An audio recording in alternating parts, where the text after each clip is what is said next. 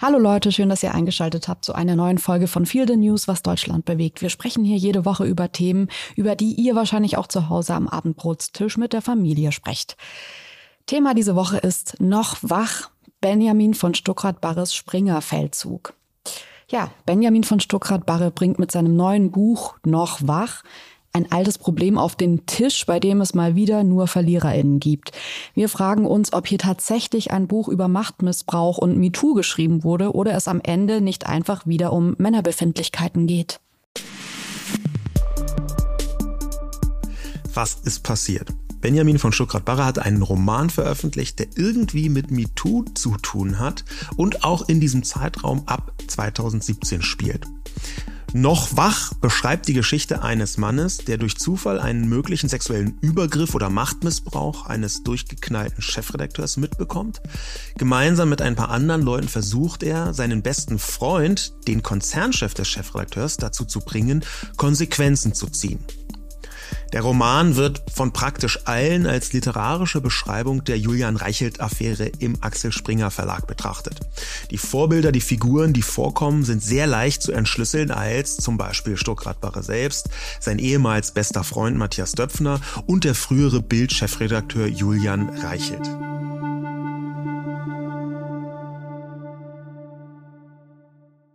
Werbung Sascha, ich würde gerne noch mal mit dir über Formbar sprechen. Wir haben uns unser wunderschönes Bücherregal bei Formbar designt, designen lassen und ich würde gerne heute noch mal ein paar Sätze über das Design verlieren, weil ich das wirklich so besonders finde bei Formbar, es sieht ein bisschen so aus, als hätten wir acht Leute in unsere Wohnung kommen lassen und die hätten das dann alles ausgemessen und entworfen und sich auch nochmal kreative Gedanken gemacht, weil dieses Möbelstück einfach am Ende so besonders aussieht. Ja, irgendwie hat man den Eindruck, da haben eine Innenarchitektin und der Schreiner tagelang zusammen dran gearbeitet. Es ist nämlich so, dass so rein vom Designaspekt, wir haben ja wirklich viele Möbelanbieter ausprobiert, man bei den allermeisten merkt, ah ja, das ist eins von der Sorte. Ne? Man kommt auch zu irgendwelchen Freunden, dann merkt man, ah, guck mal, die haben auch ein Regal von denen, die das dann äh, irgendwoher liefern. Und das ist nicht so bei Formbar. Auch deswegen, weil man da in dem Konfigurator das alles ziemlich gut einstellen kann und da auch Designs drin hat, so vorgegebene Muster, die es woanders gar nicht gibt und die so ganz kleinteilig auch änderbar sind und personalisierbar sind. Das ist so eine richtige ein richtiges Designmöbel und das gefällt mir besonders gut. Ja, also ich finde, diese Einzigartigkeit macht Formbar schon aus. Und man muss auch dazu sagen, wir beide haben jetzt nicht das größte Händchen irgendwie dafür, ein Möbelstück von from scratch zu designen. Und wir haben es trotzdem hinbekommen, da ein wahnsinnig ästhetisches Möbelstück rauszubekommen. Und das finde ich halt so toll. Formbar übernimmt das alles. Also man hat am Ende wirklich das Gefühl, dass man da von mehreren Profis beraten wurde. Und auch wenn man alles selbst konfiguriert, ist es ja so, dass am Ende nochmal DesignerInnen von Formbar drüber sehen, was ich auch super entlastend entlastend finde, dass man nicht selbst irgendwie dann Angst hat, irgendeinen Fehler im Design gemacht zu haben, der einem dann erst auch beim Aufbau auffällt, weil man natürlich das nicht studiert hat oder Ahnung davon hat. Und gerade da setzt Formbar an und ihr kriegt wirklich, geht mal auf die Formbar-Seite, auch auf Instagram und schaut euch einfach an, was da für Ergebnisse rauskommen können und lasst euch inspirieren. Es ist wirklich einfach ein absolutes kreatives Paradies. Ihr könnt jetzt auf form.bar slash Herzensmöbel, also mit OE gehen und dort mit dem Code Herzensmöbel sagenhafte 30% Rabatt insgesamt bekommen. Äh, das gab es bisher so gar nicht und es lohnt sich tatsächlich, weil man am Ende ein wirklich sehr, sehr schönes Möbelstück zu Hause hat. Viel Spaß beim Ausprobieren. Werbung Ende. Ja, und warum machen wir diese Sendung? Also alle reden von diesem Buch. Stuckrad Barre selbst macht seit Wochen eine riesige Social-Media-Kampagne mit Dutzenden Promis. Er ist sogar auf dem Spiegel Titel mit seinem Buch. Amazon Charts Platz 1, garantierter Bestseller. Und wir merken, dass viele Menschen einfach sehr unterschiedliche Meinungen zu dem Buch haben. Ihr habt uns auch geschrieben, habt uns Rezensionen geschickt und habt gesagt, wie ordnet ihr das ein? Und wir wollen diese Sendung hier wirklich nutzen, um für uns zu schauen, wie positionieren wir uns bei dem Thema, ähm, das ja dann doch mehr ist als MeToo und mehr wahrscheinlich auch ist als nur ein besprochenes Buch von irgendeinem Autor. Und apropos irgendeinem Autor, wir müssen für den Anfang einen Disclaimer mit hineinnehmen. Wir sprechen heute viel über den Autor Benjamin von Stuckrad-Barre und natürlich über das Buch, in dem eine offensichtlich von Matthias Döpfner inspirierte Figur vorkommt. Das ist der Vorstandsvorsitzende von Axel Springer. Und dazu wollen wir anmerken, dass wir beide persönlich kennen. Und dann gibt's noch eine zweite Besonderheit. Wir sprechen vor allem jetzt hier im Podcast über den Roman, aber es gibt eben noch die zweite Ebene der Realität und wir wollen versuchen und das auch immer ankündigen hier im Podcast, diese beiden Ebenen auseinanderzuhalten, weil wir glauben, dass es wichtig ist, zwischen Fiktion und Realität zu unterscheiden und dass hier aber immer wieder so fließende Übergänge habt. Das werdet ihr im Podcast merken. Wir geben uns aber große Mühe, wirklich das anzukündigen, wenn wir eben über den Roman sprechen oder dann die Ereignisse, die tatsächlich passiert sind. Sascha, lass uns einsteigen ähm, in dieses Thema, das für mich überraschenderweise ganz groß hochgekocht ist in den letzten Wochen, obwohl man ja schon irgendwie so im Medien Berlin, Kunst Berlin schon sehr lange davon gewusst hat, dass Benjamin dieses Buch schreibt, aber auch, dass es eben diese ganzen Vorwürfe gibt. Und dann ging es, glaube ich, los mit der Buchveröffentlichung beziehungsweise dem Spotify Boys Club Podcast, der auch nochmal dazu rauskam und ich war überrascht, dass es dann doch so groß wurde, auch wenn man jetzt irgendwie denkt, na ja, es ist ja irgendwie logisch, aber mich hat das überrascht. Wie ging's dir? Ich habe schon gedacht, dass das größer werden könnte, aus dem einfachen Grund, weil ich das Buch als den Höhepunkt einer Kampagne sehe. Also das ist für mich jetzt nicht in erster Linie ein Roman, sondern es ist eine große, große Kampagne von Benjamin von Stuckrad-Barre gegen nicht nur den Axel Springer äh, Konzern, sondern vor allem seinen ehemaligen Freund Matthias Döpfner. Und das hat schon damit begonnen, dass im letzten Jahr ähm, in der New York Times veröffentlicht wurde eine Nachricht, eine ganz private Nachricht von Matthias Döpfner an Benjamin von Stuckrad-Barre. Ähm, und das war vollkommen klar, die kommt von äh, Stuckrad-Barre. Und äh, Privatnachrichten so aus dem Kontext rauszunehmen und zu instrumentalisieren, das ist für mich eine Grenzüberschreitung, die ich extrem problematisch sehe. Und das war für mich der, die Anfangsexplosion von einem Feldzug. Für mich ist deswegen dieser Roman irgendwie eine Art egozentrischer Rachefeldzug. Da ist ein Mann, also Benjamin von Stuckrad-Barre, tief gekränkt äh, von seinem früheren Freund und auch Auftraggeber, das darf man glaube ich auch nicht verschweigen, dass Benjamin von Stuckrad-Barre recht viel Geld bekommen hat von Axel Springer. Und für mich ist das, dieser ganze Roman und auch alles, was drumherum passiert, die Geschichte von einer zerbrechenden und dann am Ende zerbrochenen Freundschaft. Und einer der beiden Freunde will unbedingt die Deutungshoheit haben. Und deswegen nehme ich ihm keine Sekunde ab, dem Benjamin von Stuckrad-Barre, dass das über MeToo ist. Das ist aus meiner Sicht nur der Hintergrund, vor dem die ganze Geschichte spielt. Ja, da ist quasi jemand, der aus meiner Sicht sehr auf sich selbst bezogen handelt. Und weil sein Freund nicht so gehandelt hat, wie er das mal so gerade gedacht hat, beendet er die Freundschaft nicht nur, sondern bringt so einen richtigen 9-11-Move. In die Freundschaft fliegt er ein Flugzeug rein. Und ich glaube, dass dieses zutiefst gekränkt sein, dass Benjamin von Stuckrad-Barre im richtigen Leben von Matthias Döffner so zutiefst gekränkt ist, da ist dann der Hintergrund voll, vollkommen egal, dass das die Motivation für die Kampagne und auch für das Buch ist. Wie, wie liest du das denn? Ich kann deine Lesart total verstehen, mir geht's aber tatsächlich anders. Ging mir auch von Anfang an anders, weil ich finde, dass man auch schon dieses Verhalten, wenn du jetzt sagst, du siehst darin eine Kampagne, das hat für mich was geplantes. Und für mich, also ich sehe diese ganze, wie das alles passiert ist, weiß ich nicht, ob da von Anfang an das wie auf so einem Schachbrett irgendwie entworfen wurde. Ähm, so eine große, ein großer Masterplan dahinter oder ob das eine Eskalation ist, die bei solchen Themen nun mal passiert. Wenn man sich jetzt irgendwie so den Weinstein-Fall ansieht, dann war das am Ende, würde man sagen, Nachhinein auch jetzt irgendwie eine riesengroße Kampagne. Aber das ist ja so hoch eskaliert von Geschehnis zu Geschehnis. Immer mehr Leute haben sich dazu geäußert. Benjamin von Stuttgart-Barre hat ja selbst gesagt, dass ihn bis heute Leute anrufen, denen irgendwas passiert ist und ihm das so anvertrauen. Also so, er war freiwillig oder unfreiwillig plötzlich die Person, so der Geheimnisträger von jeder Ungerechtigkeit, die in diesem Haus passiert ist. Aber auch so drumherum in der Medien Medienlandschaft. Das, ich sehe das total, aber ich würde gerne noch mal ein Zitat von äh, Stuttgart Barre selber reinbringen. Ähm, und zwar, das ist zwar aus dem Buch, das heißt, man darf ja auf gar keinen Fall aus einem Roman alles für bare Münze nehmen, aber er bestätigt das in einem Interview mit dem Spiegel nochmal, dass das ganz ähnlich passiert ist.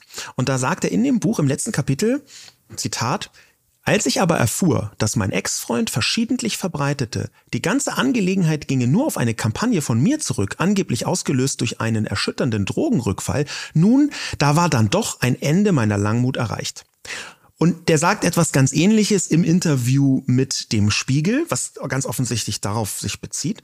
Und das heißt für mich, für ihn war das alles irgendwie bewältigbar. Dieses alles, was passiert ist, ist irgendwie in Ordnung gewesen oder zumindest so, dass man jetzt nicht anfängt, das nach außen zu tragen. Aber in dem Moment, wo er persönlich betroffen ist, da macht er das größte Fass aller Zeiten auf. Ja, finde ich nicht. Also ich finde auch, das könnte für mich eine Eskalation nach oben sein, dass man, also dass hier einfach jemand verzweifelt versucht, seinen Freund, äh, nicht den Konzernchef, sondern seinen Freund zu erreichen. Und der reagiert nicht so, wie er das gerne hätte. Und gibt so ein Bild von äh, Maria Lasnik, eine Malerin, die eine Frau gemalt hat. Das Bild findet ihr, wenn ihr so Frau äh, mit zwei Pistolen eingebt. Das ist eine nackte Frau, die da sitzt und eine Pistole so in die Menge hält, also so weg von sich eine geladene und eine Pistole sich an die Schläfe hält. Also sie hat mit der einen Hand eine Pistole und mit der anderen Hand eine Pistole und ist nackt dabei und hat auch so die Beine gespreizt und alte Frau. Und ich finde dieses Bild so eindrucksvoll und mir kommt, ich meine, wir werden heute sehr viel über auch die Person Benjamin von Stuttgart-Bahre sprechen das eher so vor, als würde er diese Frau sein in diesem Moment und nämlich so entblößt, entkleidet und hilflos, verzweifelt, aggressiv dastehend und sagend, entweder, also entweder ihr oder ich oder wir alle. Und ich glaube, dass das hoch eskaliert ist, diese ganze Geschichte. Ich meine, es ist alles nur Mutmaßung, keine Ahnung, was da tatsächlich passiert ist. Und es ist tatsächlich auch schwierig, durch dieses Buch da jetzt mehr Durchblick zu bekommen, weil Stuttgart-Barre ja selbst sagt, dass es alles fiktiv ist. Aber für mich ist Benjamin von Stuttgart-Barre schon immer eine Person, wo ich sehr mag, mich mit seinen Büchern zu beschäftigen, weil ich wirklich finde, dass er ein großartiges Genie ist und ich glaube, dass er wirklich unsere Zeit überdauern wird und man auch noch in hunderten von Jahren über das spricht, was er da macht. Ich finde das wirklich auf einem Level wahnsinnig und dann doch noch viel genialer als wahnsinnig, dass ich ihm das total anerkennen will.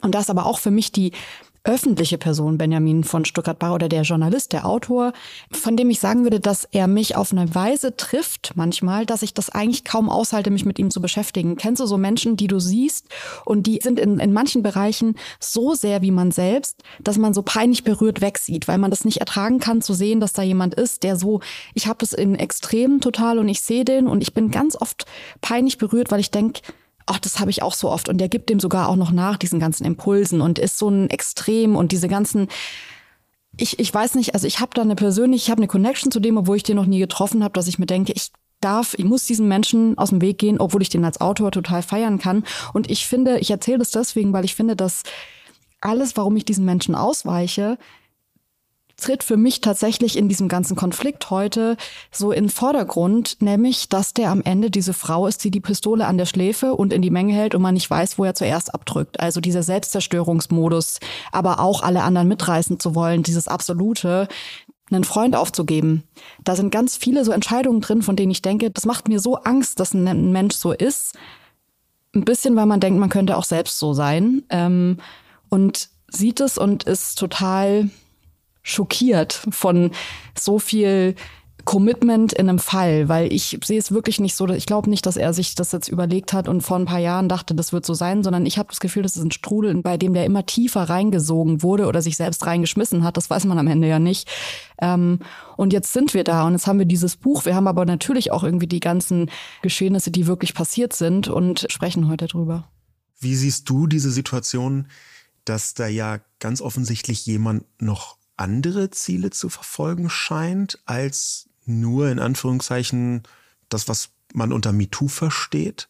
Der spielt ja selber immer wieder darauf an und er spielt ja selber auch mit diesem Vexierspiel zwischen Realität und Roman, bestreitet vehement, dass der Roman irgendwie äh, ähm, als wahre Tatsachenbehauptung gelesen werden könne, aber gleichzeitig inszeniert er, er ist völlig widersprüchlich, inszeniert er sehr stark auch, dass genau das passiert sein könnte.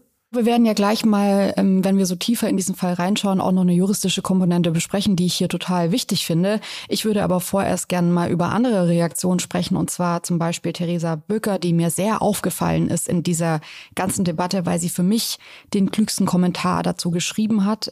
Theresa Bücker ist Autorin, für mich eigentlich gerade so die Feministin des Landes, und ähm, sie hat ein Newsletter mit der Überschrift ähm, Applaus für das Mindeste geschrieben, und darin schreibt sie, Stuckrad Barre bekommt Applaus für das Mindeste. Das Aussprechen, dass Machtmissbrauch existiert und Leid verursacht. Applaus für das Mindeste zu bekommen, das Cis-Männer tun können, ist Patriarchat pur und damit so öde. Ja, das äh, ist in der Tat ein sehr, einfach ein schönes Zitat deswegen, weil es aus einer anderen Perspektive drauf guckt. Mhm. Ich sehe diese Brillanz von Stuttgart Barre, ich sehe die Gesamtinszenierung, ich sehe auch das absichtliche Vermischen von Realität und Inszenierung. Das hat, das hat, das, das, das rüttelt auf. Der ist ja auch stilistisch in vielen Bereichen total toll. Und deswegen finde ich Theresas Sicht da so wichtig, weil sie da auf einer Metaebene schaut. Wir haben sie gefragt, ob sie das Buch und den Auftritt insgesamt von Benjamin von Stuckrad-Barre nochmal in die Debatte einordnen kann. Und sie hat uns eine Sprachnachricht geschickt, in die wir hineinhören möchten. Was gerade an dem Roman von Benjamin von Stuckrad-Barre sichtbar wird, ist eigentlich etwas Paradoxes. Weil in den Interviews, die er dazu gibt, prangert er den Sexismus und Machtmissbrauch an, zeigt sich geradezu geekelt und was aber jetzt rund um die Buchveröffentlichung passiert, ist ja keine Intervention dagegen, es verändert strukturell nichts, sondern es verstärkt eigentlich wieder patriarchale Muster, weil die Diskussion der vergangenen Tage überhaupt nicht auf dem Machtmissbrauch liegt und wie er aufgelöst werden könnte, sondern sich in eine Bewunderung des Autors und eine Konzentration, eine Aufmerksamkeit für ihn konzentriert. Es geht um Benjamin von Stuckrad-Barre. Es geht nicht um Machtmissbrauch. Wir diskutieren nicht, wie sich das verhindern ließe, was die Betroffenen davon jetzt auch brauchen würden. Und man kann sich jetzt natürlich darauf zurückziehen, das ist nur Kunst. Kunst hat keine moralische Verpflichtung, Kunst hat keinen gesellschaftlichen Auftrag.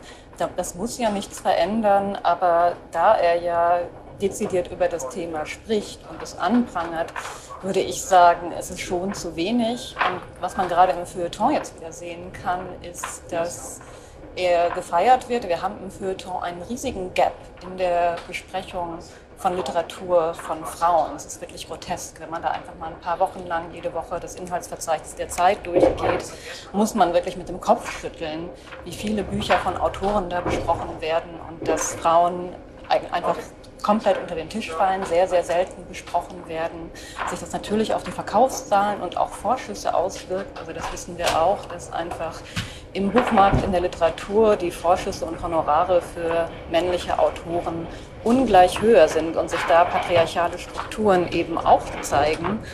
Und wenn der Autor jetzt wirklich Machtmissbrauch und Patriarchat verstanden hätte, müsste er sich eigentlich auch dagegen stellen und das auch für den Bereich der Literatur und Aufmerksamkeitsökonomie auflösen oder zumindest anmerken, dass es jetzt nicht sein kann, dass die Aufmerksamkeit bei ihm liegt und, und weniger auf dem Machtmissbrauch. Und das passiert gerade nicht. Deswegen beißt sich die Katze so ein bisschen in den Schwanz. Und ich beobachte das sehr fasziniert wie die Mechanismen sind, die man gerade eigentlich vorhersehen konnte. Also diese enorme Aufmerksamkeit des Feuilletons, die kann man ja fast deuten darauf, dass, ach, endlich ist er wieder da. Es hat sich seit 20 Jahren nichts verändert. Wir knüpfen an an die Zeit damals. Da mussten wir noch nicht über das Gender-Sternchen sprechen und dass, dass darauf geachtet wurde, dass wir auch mal Autorinnen besprechen. Das ist fast so eine Art Nostalgie im Feuilleton. Alles ist wieder gut alles ist beim Alten und deswegen ist jetzt dieser Roman über Machtmissbrauch, bringt uns an der Stelle kein Stück nach vorne und es wird ja sogar fälschlicherweise in einigen Kritiken geschrieben, es sei der erste deutschsprachige MeToo-Roman, was falsch ist. Also da müssen die Feuilletonisten wirklich mal Bildungslücken aufholen und sich zum Beispiel den Roman von Mareike Fallwickel, Das Licht ist hier viel heller, widmen, der schon 2019 erschienen ist und ein hervorragendes Buch ist.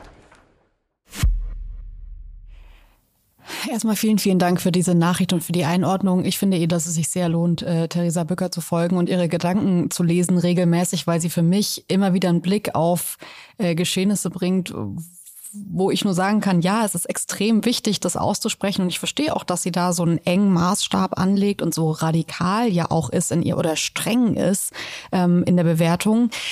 Ich kann das also gerade was auch, äh, wo es irgendwie drum geht, äh, wie viele Frauenromane werden besprochen, wie viel ähm, tun eigentlich Frauen für diese ganze Sache und dann klatscht man irgendwie, dann gibt man dem Titel dem Mann am Ende und Benjamin von Stuttgart-Barron äh, applaudiert ihm dafür. Das sind alles Punkte, die kann ich, die, die sehe ich und die machen mich auch wütend. Für mich ist nur die Frage, ähm, und ich finde es okay, dass Theresa die für sich anders beantwortet, aber ob das nicht eher, ich sage jetzt mal, ähm, eine idealisierte Welt ist, von der sie ausgeht, in der wir schon weiter sind, als wir sind, weil Fakt ist, dass wir in einem Land leben, in dem viele Männer nicht mal das Mindeste tun. Also die wollen nicht mal Applaus fürs Mindeste, sondern sie tun nicht mal das Mindeste. Und ich finde es schon, also wenn man jetzt davon ausgeht, ja, das ist das Mindeste, was Benjamin von Stuttgart-Barre getan hat, finde ich okay. Finde ich, glaube ich auch, dass er stolz genug ist oder gesettelt genug ist, dass man ihm jetzt nicht hier irgendwie Genie sein attestieren muss, dass er sich endlich dem Thema mal richtig angenommen hat, sondern ich glaube, dass er damit klarkommt zu sagen, ja gut, okay, du bist jetzt irgendwie auf was gestoßen oder dass wir seit Jahren in der Gesellschaft verhandeln.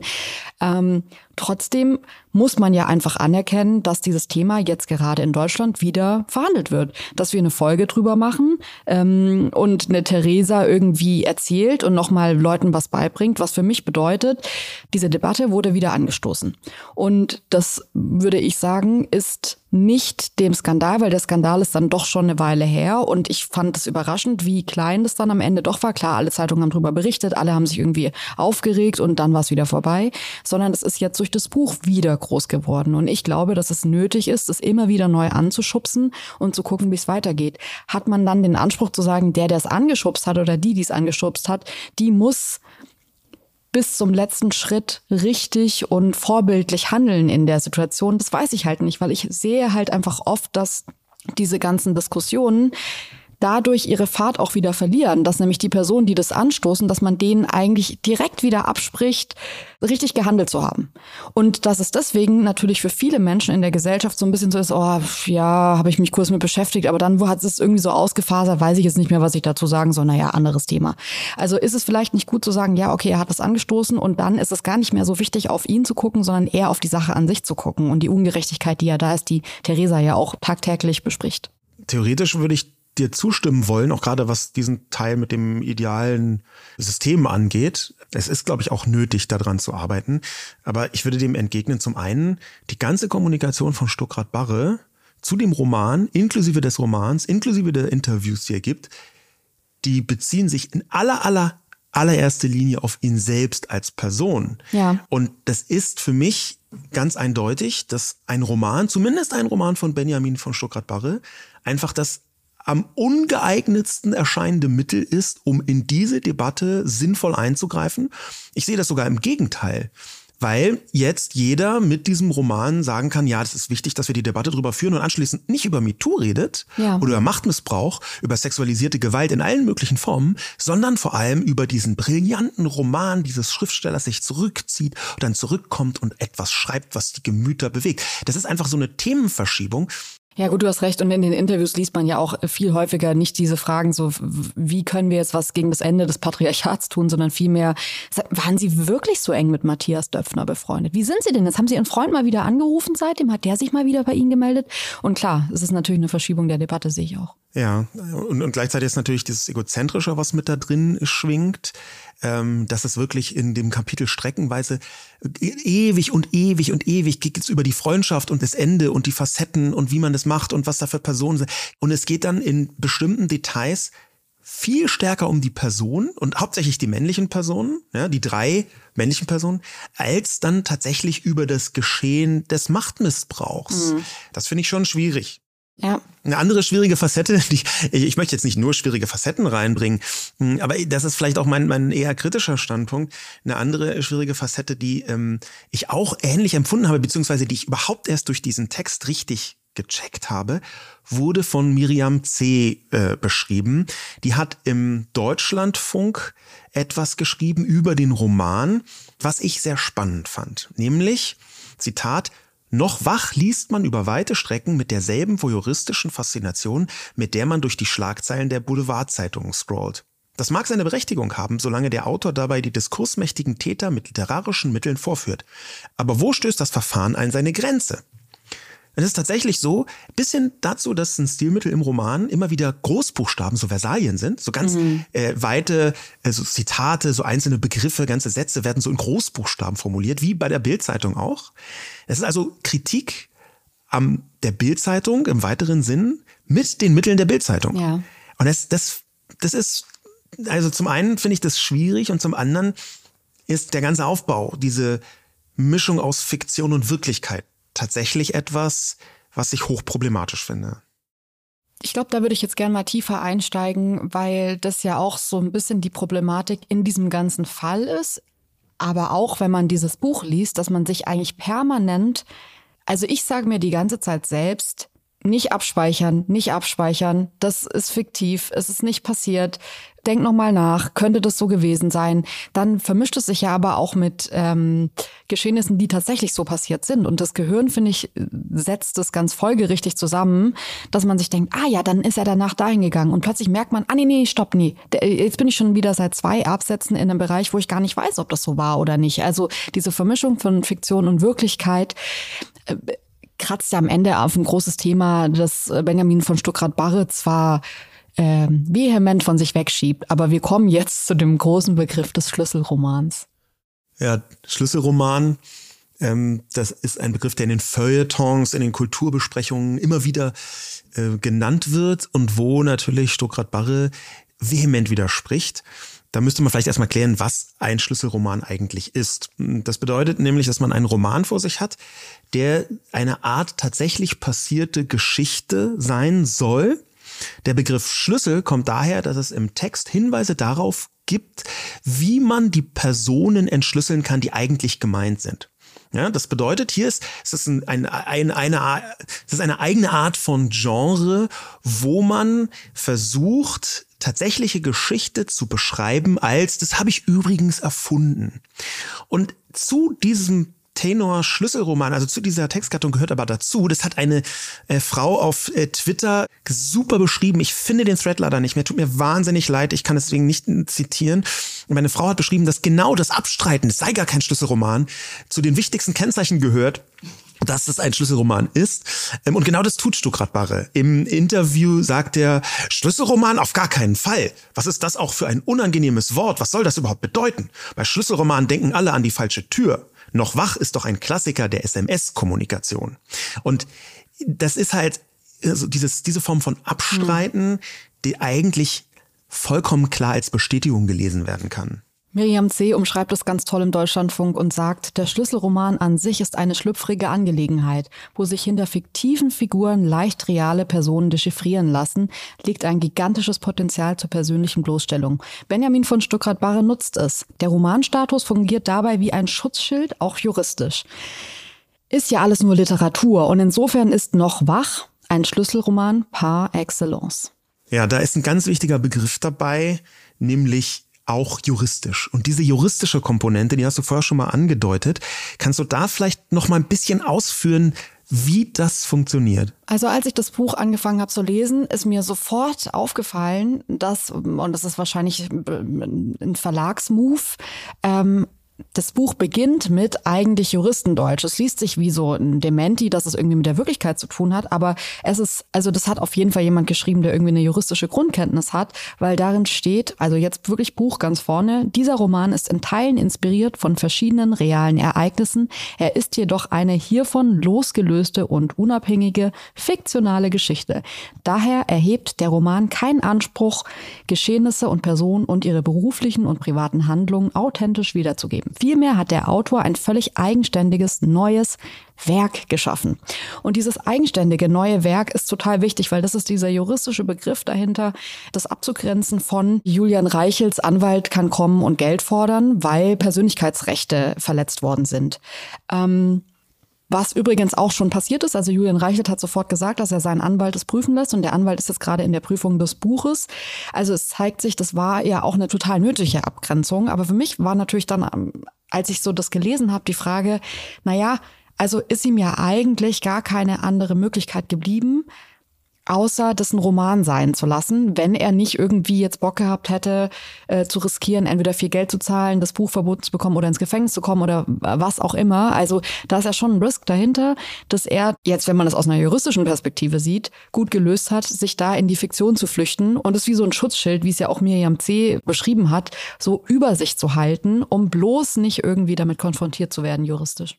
Und gleichzeitig, das hast du eben schon zitiert, ist da ein gigantisches Potenzial zur persönlichen Bloßstellung, wie Miriam C. sagt. Und das wird auch tatsächlich klar. In verschiedenen Szenen ähm, beschreibt Benjamin von Stuttgart-Barre einen ganz offensichtlichen Dialog, den er offenbar geführt haben könnte. Wir müssen ja immer diese Erfindungsebene mit reindenken mhm. ähm, mit Matthias Döpfner, wo er ihn an einem aus meiner Sicht öffentlich erkennbaren wunden Punkt versucht zu greifen. Nämlich er habe eigentlich das Internet gar nicht verstanden. Ja, das heißt, er piekst ihn da. Döpfner gehört zu den wenigen Medienmanagern aus meiner Sicht, die relativ früh all in gegangen sind im Internetbereich, obwohl das, wie man auch immer das jetzt definiert und auch wie man immer das bewertet. Aber ich lese daraus, dass jemand das nicht nur als persönliche Bloßstellung benutzt, sondern als persönliche Verletzung. Ich lese da, dass jemand einen Roman geschrieben hat und juristisches Schutzschild dafür schafft, um eine Person bis in die tiefste Wunde und er kennt die Person bis in die tiefste Wunde rein bohrend zu verletzen. Und ich glaube sogar, dieses Buch hat ein Zielpublikum von einer Person nämlich Matthias Döpfner, den er möglichst vor großer Menge zerstören möchte. Ich sehe da einen Vernichtungswillen tatsächlich mhm. dahinter. Also ich weiß nicht, ich, ich finde, dass du hast hier irgendwie jetzt so was Vorsätzliches mit reingebracht, das weiß ich nicht, aber was mir auch so ging beim Lesen, war, dass man unweigerlich, weil das einfach so nah an Matthias Döpfner dran ist, ähm, sich im Kopf regelrecht verbieten muss, das zu glauben, was da drin steht. Weil es sind, finde ich, und da geht es gar nicht um diese großen, schlüpfrigen Geheimnisse, sondern ich finde, es geht um kleine Bloßstellungen. Es geht darum, dass er diesen Senderchef ja, persönlich entlarvt auf eine Weise, wo er zum Beispiel sagt, mein Freund hat so ein paar Redewendungen, das ist diese oder jene, aber vieles da nicht dahinter. Wenn man den länger kennt, dann merkt man auch, man weiß eigentlich, dass er so seine fünf, sechs Taschenspielertricks hat. Also so, ich paraphrasiere das jetzt. Und das sind natürlich Punkte, wenn du hörst, dass ein ehemaliger Freund oder Freundin so über dich spricht, das ist verletzend auf einer Ebene, wo man sich die ganze Zeit sagen muss, das ist Fiktion hier. Ja. Oder? Fragezeichen. Bei mir ging es auch so, dass ich das gelesen habe und mir dachte, ah, wow, okay, ach. Ja, das ist schon wirklich, also mhm. ein toll dreistes, vielleicht sogar unverschämtes Stilmittel die hier offensichtliche Erfindungen, natürlich stimmt mhm. nicht alles, was da drin steht, und das, was Leute, die das Lesen für Realität halten, miteinander zu vermischen. Für mich könnte der Roman eigentlich auch enttäuschte Liebe heißen. Also ja, oder enttäuschte so, Freundschaft. Ja. Oder enttäuschte Freundschaft, ja. Ich würde gerne mit dir einmal drüber reden, weil du ja einfach, also jetzt nicht nur, weil ihr beim gleichen Verlag seid, sondern weil ich das total so empfinde, dass ihr ähnliche Zugänge zu Medien habt. Also es ist ja jetzt nicht so, es gibt ja Leute, wo man wirklich sagt, die haben dieses eine Medium und zwar das Buch oder dieses eine Medium und zwar eine Zeitung, für die sie schreiben.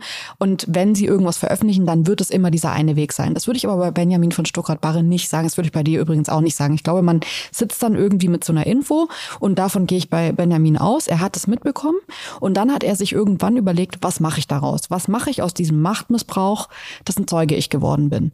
Und ähm, wenn man jetzt sagt, also wenn wir jetzt annehmen, ihm ging es wirklich darum, was ich wirklich auch tue, und ich möchte auch mit dir jetzt einmal dieses Bild aufmachen, was hättest du denn getan, wenn du jetzt überlegt hättest, ich möchte das in irgendeiner Form an die Öffentlichkeit bringen. Ähm, schreibe ich ein Buch, mache ich einen Text dazu, was weiß ich. Und heute ist es ja auch, ich meine, Benjamin von Stuttgart-Barre hat auch einen großen Social-Media-Account. Er hätte ja theoretisch das einfach auch, ich sage jetzt mal, auf Instagram ballern können. Er hat ja verschiedene Sachen gemacht. Er hat ja zum Beispiel offensichtlich auch an die New York Times seine äh, Privatnachricht geleakt und da war sie Teil von einer äh, im weiteren Sinn als, könnte man sagen, ein aufklärerischer Artikel, investigativer Artikel, der dort erschienen ist. Ähm, das hat er ja gemacht, aber das dann noch zu toppen mit dem Roman, da würde ich wirklich sagen, der Roman und auch alles drumrum, und da bin ich total bei Theresa, ist nicht das geeignete Mittel, um wirklich etwas zu bewirken.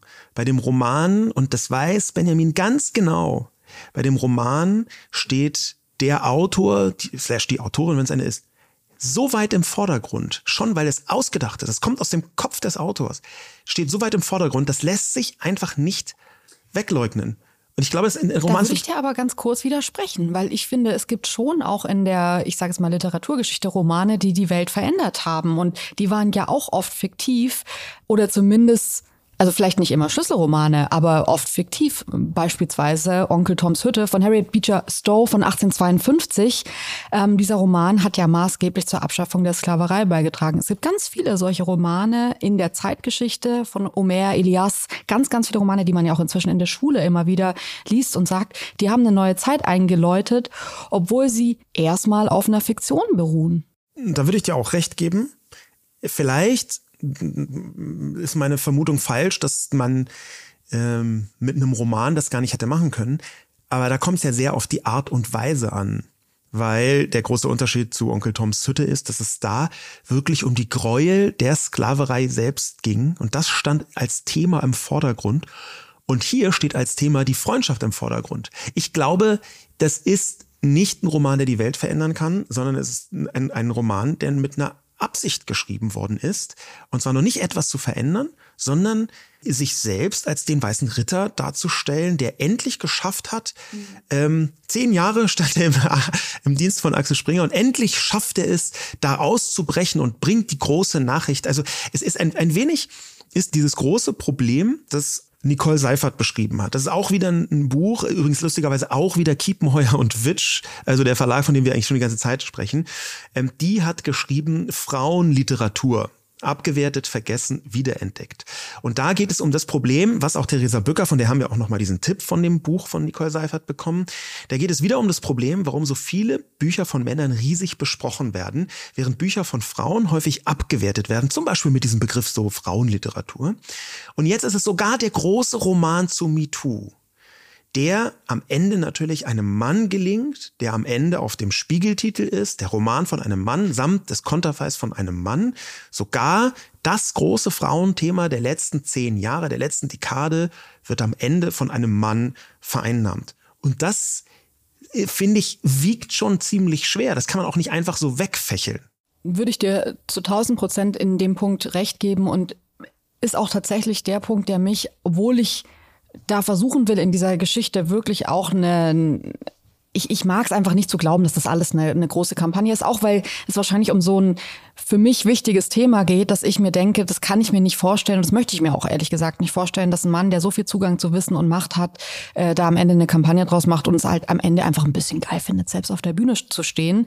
Ich, ich ich möchte mich dagegen wehren und trotzdem sind das alles Punkte, wo ich auch ratlos davor sitze und das sehe ich die letzten Tage auch auf Twitter, auf Instagram Menschen, die sagen, ja, okay, aber dann irgendwie eine Lesetour zu starten und da irgendwie reinzukommen wie äh, weiß ich nicht, Louis Cartons und sich auf der Bühne irgendwie feiern zu lassen, in einer Weise, wo es ja am Ende um ein super ernstes Thema geht, das er ja auch immer wieder als das super ernste Thema auf den Tisch bringt, weiß ich nicht ich merke nur, und das ist für mich immer ein Problem bei dieser Sache, dass wir, wenn wir über Machtmissbrauch, wenn wir über, jetzt mal, ich sag mal, Überdach Patriarchat sprechen, die Abschaffung des Patriarchats, ähm, dann merke ich, dass wir in fast allen Diskussionen immer wieder zu dem Schluss kommen, ja, ja, es ist mega wichtig, drüber zu sprechen, aber so nicht. Mhm.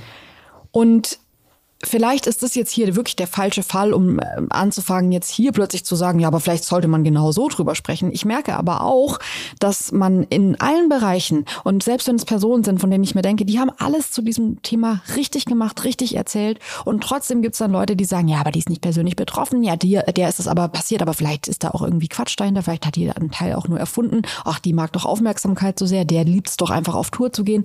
Da ist so viel drin, von dem ich mir denke, kommen wir so wirklich weiter oder rutschen wir immer wieder weg von dem eigentlichen Problem hin zu dem Stil, der dann ganz, ganz krass bewertet wird, was ja hier jetzt auch wieder passiert. Das ist richtig und ich sehe auch diesen Punkt, dass es halt passt halt immer nicht. Ja, das ist halt immer, es gibt immer einen Grund, warum das jetzt gerade ausgerechnet nicht so ist. Und hier hat sie aber X gemacht, deswegen ist Y und hier war aber eher so und so drauf. Das sehe ich auch total. Aber am Ende gibt es halt auch eine Bewertungsebene, die übrigens ganz selten besprochen wird, auch in großen Medien, nämlich am Ende ist ja Julian Reichelt doch auch entlassen worden. Er ist da raus und hat selber einen Feldzug gegen äh, Axel Springer angefangen. Am Ende ist der gestolpert über diese Affäre und diese Ebene finde ich deswegen interessant, weil es keinen anderen Chefredakteur in Deutschland gibt, der wegen Vorwürfen von sexuellem Missbrauch oder Machtmissbrauch bisher gestolpert ist oder bisher rausgeworfen worden ist. Das heißt, ich finde, dass nicht, nicht, dass das diesen Fall nicht besprechen könnte. Aber ich finde schon, dass dieser Fall insgesamt eine andere Form von Differenzierung verträgt. Selbst wenn man ganz vielen Argumenten in diesem Buch folgt, selbst wenn man so tun würde, als sei das Buch dokumentarisch, was es nicht ist. Selbst dann fände ich noch, könnte man zu einer anderen Bewertung kommen, als dass es sinnvoll ist, hier einen Vernichtungsfeldzug zu starten. Und zwar gegen eine Person, die jetzt Verantwortung hat. Würde ich gerne, also ich meine, wir werden ja eh noch drüber reden, was hat dieses Buch eigentlich für ein Ziel, aber ich finde, wenn man jetzt es einfach nur liest erstmal, dann können wir auf jeden Fall auch jetzt eine Weile mal über den Stil und über die Beobachtungsgabe von Benjamin von Stuckrad-Barre sprechen, weil ich die wirklich außergewöhnlich finde, jedes Mal. Und selbst wenn man jetzt den Inhalt ausklammert und sich nur ansieht, wie er Dinge beobachtet. Was hast du da für ein Beispiel? Mitteln er das macht.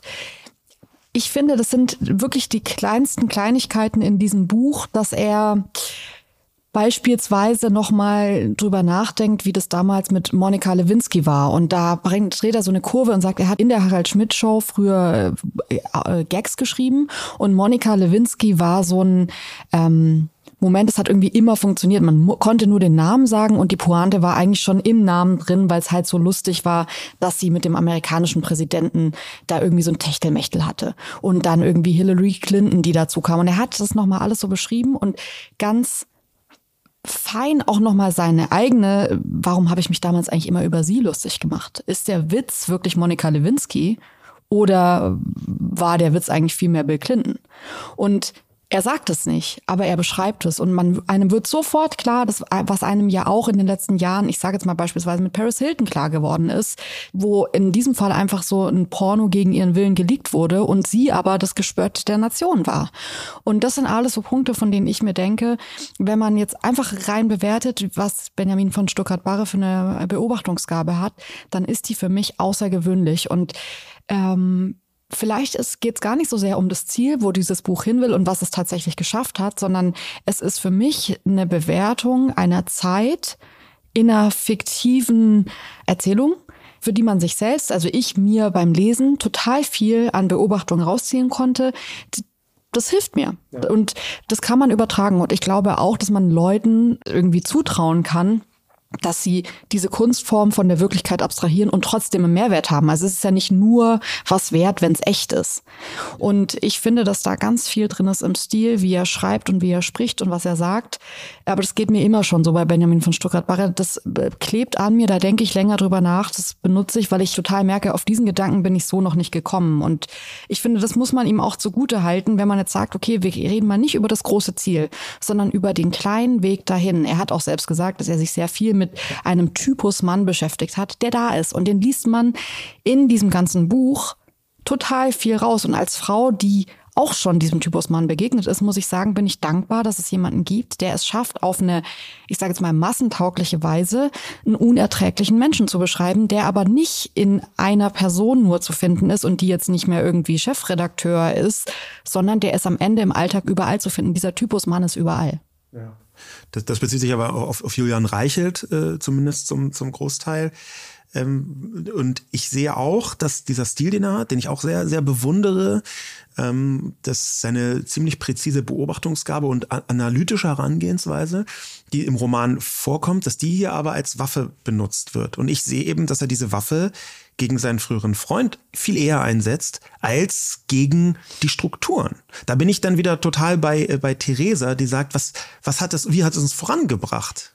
Ich erinnere mich immer an einen Fall, den du mal mir erzählt hast und den du auch in unserem Freundeskreis immer erzählst. Und ich finde das total telling, weil ich glaube, dass es wichtig ist, was zu erzählen, auch wenn es selbstverständlich ist, wie du da reagiert hast. Und trotzdem finde ich es wichtig. Du hast mir mal erzählt, ich hoffe, dass ich das jetzt hier erzählen darf, mhm. ähm, von einem Typen, den du kennengelernt hast, der mit dir so, ich sag jetzt mal, leicht formulierte Vergewaltigungsfantasien dir gegenüber ähm, geäußert hat bezüglich einer anderen Frau. Also so, wow, ja. die Frau da hinten so. Es war ja noch gar nicht irgendwie so, dass es schon so diese drei Stufen weiter war und man wusste, okay, ab zur Polizei mit dem, sondern das waren nur so Anspielungen, wie der zusammen mal abchecken mhm. wollte, ob du irgendwie vielleicht so ein Typ bist, mit dem man, ich sage es mal, eine wilde Nacht mit einer anderen Frau haben könnte, vielleicht aber auch irgendwie eine Grenzüberschreitung, die in seinem Kopf stattgefunden hat, aber nur angedeutet. Ja und für dich eigentlich in dem Moment klar war, ich werde nie wieder was mit diesem Typen zu tun haben und du sagst ihm sofort, hier ist die Grenze, wir beide sind ab jetzt wir gehen keinen Weg mehr zusammen. Also das, das Ding ist, dass ich so gehandelt habe. Ich habe es ihm nicht gesagt. Ja. Ich war äh, noch recht jung. Ich war, glaube ich, 19, 18 oder 19.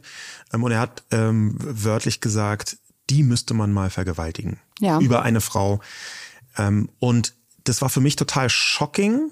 Dass, und ich habe erst viel später gemerkt, als ich mich intensiver beschäftigt habe damit, dass hier jemand mir eigentlich eine Art Angebot gemacht hat. Das ist Rape Culture, so nennt man das ja, wenn man Vergewaltigung so als Teil von einem völlig normalen Vorgang, den man so halt planen Ja. kann, betrachtet. Ähm, mir ist erst später klar geworden, dass das ein Angebot war. Und nicht nur eine Herabwürdigung. Ich habe trotzdem sofort den Kontakt abgebrochen, aber eher aus Verstörung als aus Wissen. Ja, aber ich finde diese Einordnung und danach auch nochmal das Leuten zu erklären. Natürlich könnte man jetzt sagen, ja, das ist aber das Mindeste. Es ist ja das Mindeste, dass man in so einem Moment nicht sagt, ja, stimmt, gute Idee, wann sollen wir damit starten, sondern klar, es ist das Mindeste. Trotzdem würde ich sagen, dass wir in einer Gesellschaft leben, in der es viel, viel mehr Männer braucht. Und ich finde, Benjamin von Stuckrad-Barre ist es neben all diesem eigenartigen, enttäuschten Freundschaftsshit, der da drin ist, in 100 Situationen in dem Buch, dass er Momente erzählt, von denen er sagt, hier musste ich was tun, hier konnte ich nicht still sitzen, das ging so nicht, es geht für mich jetzt nicht mehr. Und ich glaube, dass es unterschwellig ganz vielen Menschen hilft, die sich vielleicht gar nicht eingestehen, weil sie das A noch nie so für sich dechiffriert haben oder das bis jetzt trotzdem als unwichtig empfunden haben, dass sie plötzlich merken, ähm, ich habe die Option, anders zu reagieren. Und ich lebe, ich bin selbst ein aktiver Teil der Gesellschaft, der, wenn er vor solchen ähm, Entscheidungen steht, auch sich anders entscheiden kann, wie zum Beispiel Benjamin von Stuckrad-Barre in dem Buch oder von mir aus die Person, die nah an dem Charakter von Benjamin von Stuckrad-Barre dran ist.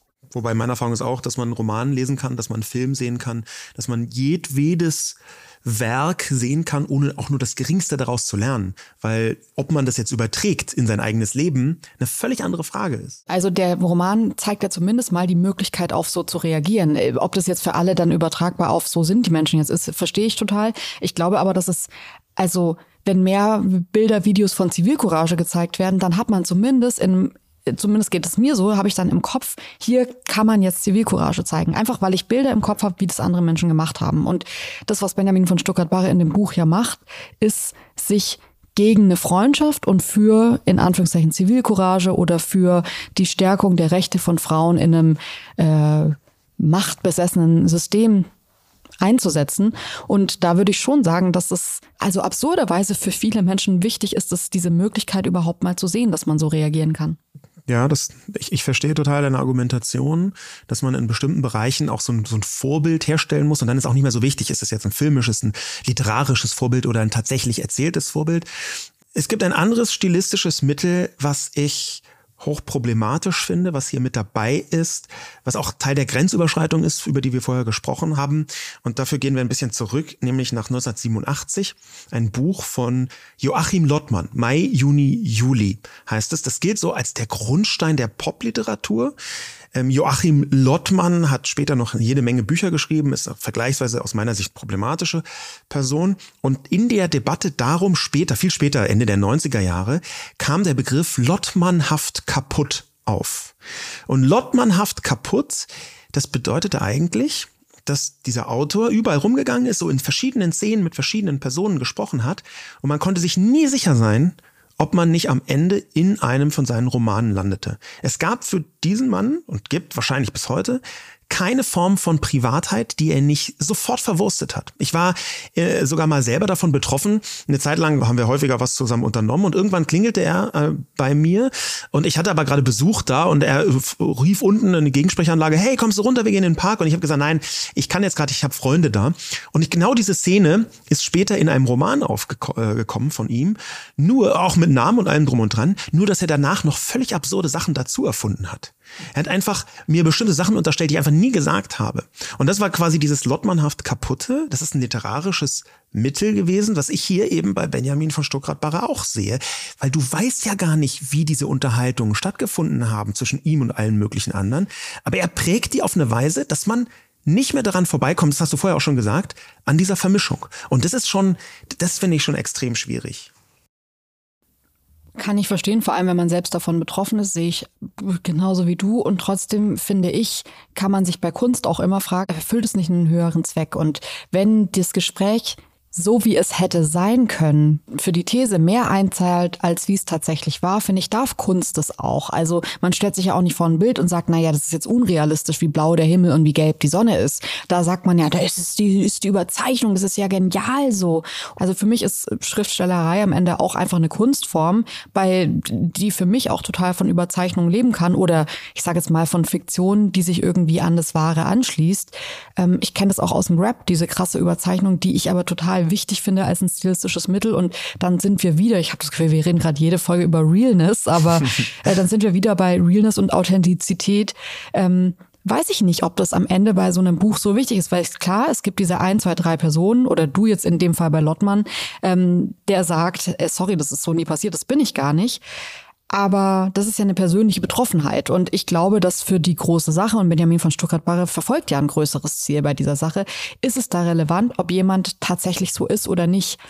Ich sehe, dass es ein Mittel sein kann, dass man sagt, nee, ist das nicht relevant. Es zahlt auf eine größere These ein und ein Problem ist ja da. Er macht ja jetzt nicht in irgendeine fiktive Welt auf, wo wir ein Problem haben, oh, die Frauen haben nicht die gleichen Rechte wie die Männer, was für ein fiktives Problem, sondern es ist ja ein tatsächliches Problem. Wie würdest du diese Sache bewerten?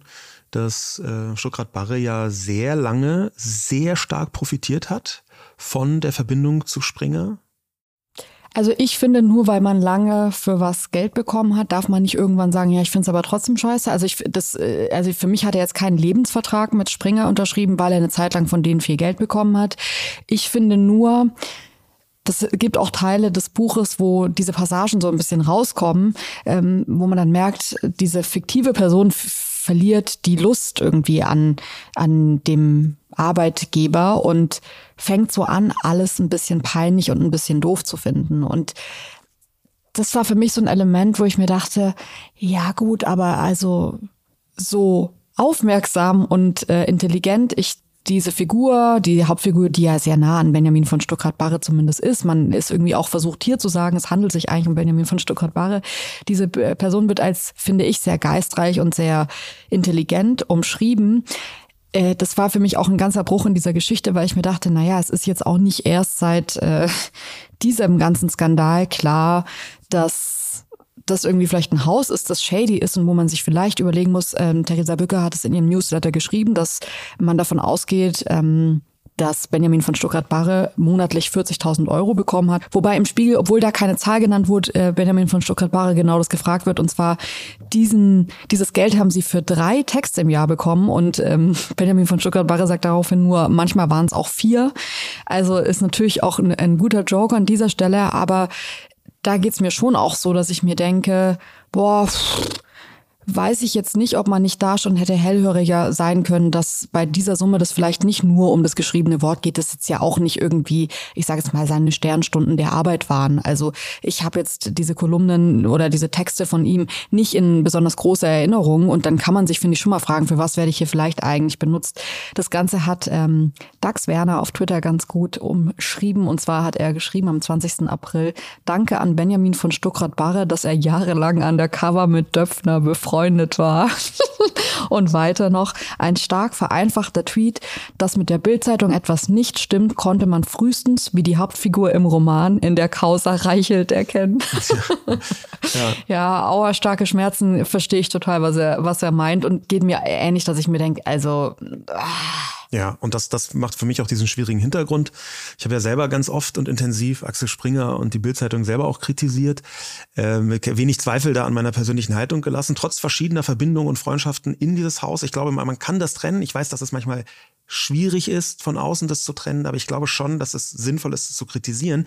Aber in dem Moment, wo es auf einer Ebene stattfindet, die hier Dax Werner auch beschreibt, wo es auf einer Ebene stattfindet, dass man über Jahre davon profitiert, während ganz viele andere schon gesagt haben, es gibt hier Schwierigkeiten, das ist schwer, hier wird und das mhm. in dem Moment, wo man selbst eine Kränkung erfahren hat, dann plötzlich auf die andere Seite zu wechseln. Das ist dieser Übertrag, wo ich ihm das einfach nicht mehr abnehme. Ich nehme Benjamin von Schuckrat-Barre in keiner Sekunde ab, dass es ihm am Ende um MeToo geht. Und natürlich kann man, du hattest vorher gute Argumente dafür, dass es doch so ist. Und du hattest auch gute Argumente dafür, dass dieses Buch ja trotzdem etwas bewirken kann. Aber ich glaube, in der persönlichen Bewertung würde ich da mich nicht überzeugen lassen. Es geht ihn um ihn selbst, Benjamin, geht es um Benjamin und darum, Matthias so schwer wie möglich zu schaden. Das, das ist meine Lesart des Buchs und ich komme nicht so richtig da raus. Lass uns gerne jetzt gerade noch mal aufs Ende hin über diese Freundschaft sprechen, über das sprechen, was du jetzt hier gerade so als Benjamin geht es darum, irgendwie Matthias Döpfner äh, persönlich zu treffen.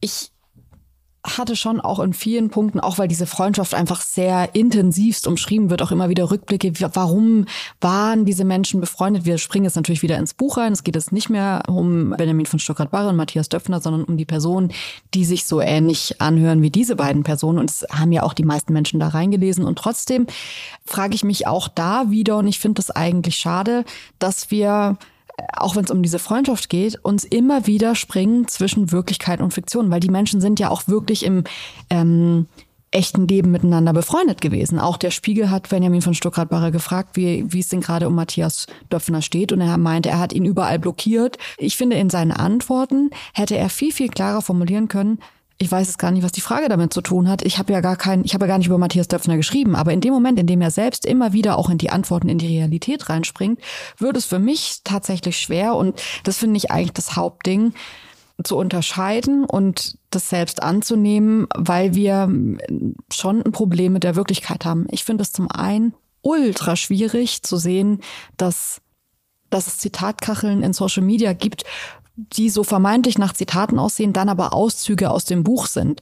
Also wenn wir gerade in der Gesellschaft leben, in der die Leute eh Probleme mit Vertrauen haben und nicht ganz wissen, wem kann ich wie trauen, ist die Nachricht echt oder nicht, ist das jetzt AI oder ist es wirklich passiert, da zu kommen und irgendwie einen fiktiven Roman zu nehmen, da die Zitatkacheln rauszuhauen und das irgendwie so als gesagtes Wort. Natürlich steht da im Kleinen drunter aus dem Roman von Benjamin von Stuttgart-Barre. Ich finde aber, dass die Form alleine, für die hat man doch gelernt, dass das echt ist, was da gesagt wurde, wenn es um Zitatkacheln geht. Und das finde ich so schwierig, vor allem bei diesem Thema. Also. Warum? Warum? Kannst du das nochmal ausführen? Hey, ich meine, wir sprechen über Machtmissbrauch, wir sprechen über Vorwürfe, die Frauen immer wieder über sich ergehen lassen müssen, äh, über sich ergehen haben lassen. Und ich finde, dass ähm, Frauen hier extremst oft oder Opfern extremst oft vorgeworfen wird, das ist nicht wahr, was du erzählst, hast du alles erfunden. Und jetzt kommt ein Mann, der sagt, ich schreibe genau über dieses Thema, über diesen Machtmissbrauch ein Buch. Aber Leute, ganz kurz, alles in dem Buch ist frei erfunden. Das ist nichts echt, das ist von der Wahrheit inspiriert, aber hm.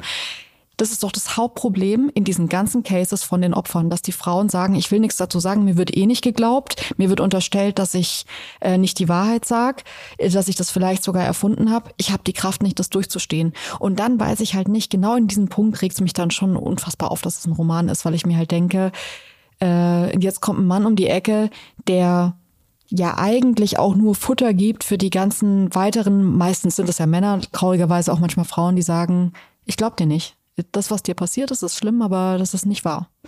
Und Benjamin von Stuttgart-Barres Roman hat ja eigentlich diese Unterzeile. Das ist ganz schlimm, was da drin passiert ist, aber es ist Fiktion. Das ist ein Problem, mit dem ich mich interessanterweise noch nicht so intensiv beschäftigt habe, dass es äh, etwas Erfundenes, was du gerade gesagt hast, äh, auf ein Problem hinweist, in dem es ganz häufig um den Vorwurf des Erfundenseins geht. Das sind ja verschiedene Metaebenen. Ich sehe dass das am Ende es eigentlich sogar schwieriger macht, sich mit dem Thema zu beschäftigen, oder? Ist das, ist das am Ende, ist am Ende dieser Roman noch wach ein, nicht nur so was ein egozentrisches Scheinwerferlicht auf Benjamin von Stuttgart-Barre, sondern vielleicht sogar ein Bärendienst, was MeToo angeht, genau aus diesem Grund? Ich finde ich finde es extrem schwierig, weil ich schon nochmal dazu sagen möchte, ich glaube, dass Kunst in jeder Form der Verarbeitung von Problemen hilft. Wenn man das jetzt sieht, andere große Menschheitsprobleme, die wurden in fiktivster und in echtester und in äh, erfundenster Weise beackert von Menschen und alles hat dem Problem gut getan, ähm, eine Lösung zu finden, weil das eben auf so viele unterschiedliche Wege aufgegriffen wurde. Wenn wir jetzt vorhin eh schon erwähnt haben, dass es juristisch einfach wenig andere Möglichkeit gab, darüber zu sprechen, ohne zu sagen, dass es wirklich so passiert. Also vielleicht ist es der einzige Weg, der in diesem Case, der ja wirklich shady ist und wo man weiß, die Beteiligten haben viele Ressourcen, auch viel Aggressivität hinter sich, um vielleicht auch sogar irgendwie einen juristischen Streit anzufangen, dann würde ich sagen, es ist der einzige Weg, der ging. Und trotzdem ist er scheiße. Und trotzdem ist er gerade bei diesem Thema schlecht, weil es doch so sehr auf Genauigkeit, auf Ehrlichkeit und auf Offenlegung ankommt, wenn es um die Fälle geht.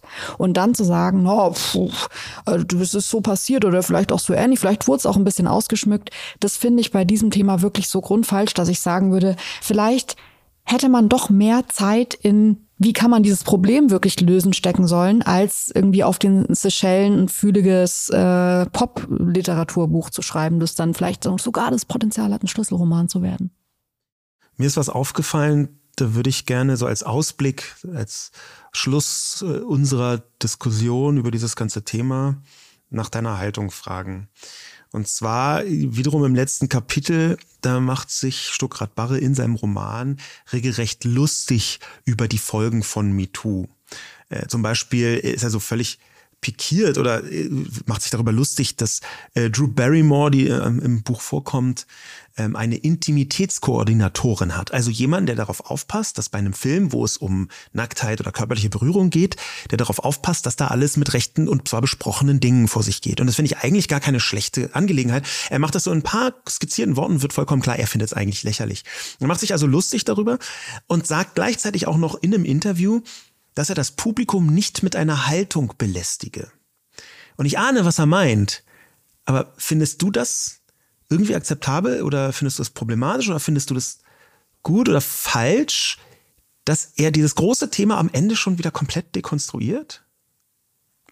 Da geht es mir wirklich inhaltlich anders als dir. Ich merke, dass er, das hat er im Buch auch an ganz vielen anderen Stellen immer wieder aufgebracht, dass er sagt, diese Diskussion auch, ähm, wie man so ernste Themen beackert, ähm, rutschen immer wieder in so eine belehrende Haltung, dass man selbst nicht mehr irgendwie mit der Person, mit der man diskutiert, spricht, sondern nur noch in so Phrasen, die man so erlernt hat zu sprechen. Aber findest du nicht, dass Frauen gleich nicht die gleichen Rechte haben sollten wie Männer und, und, und?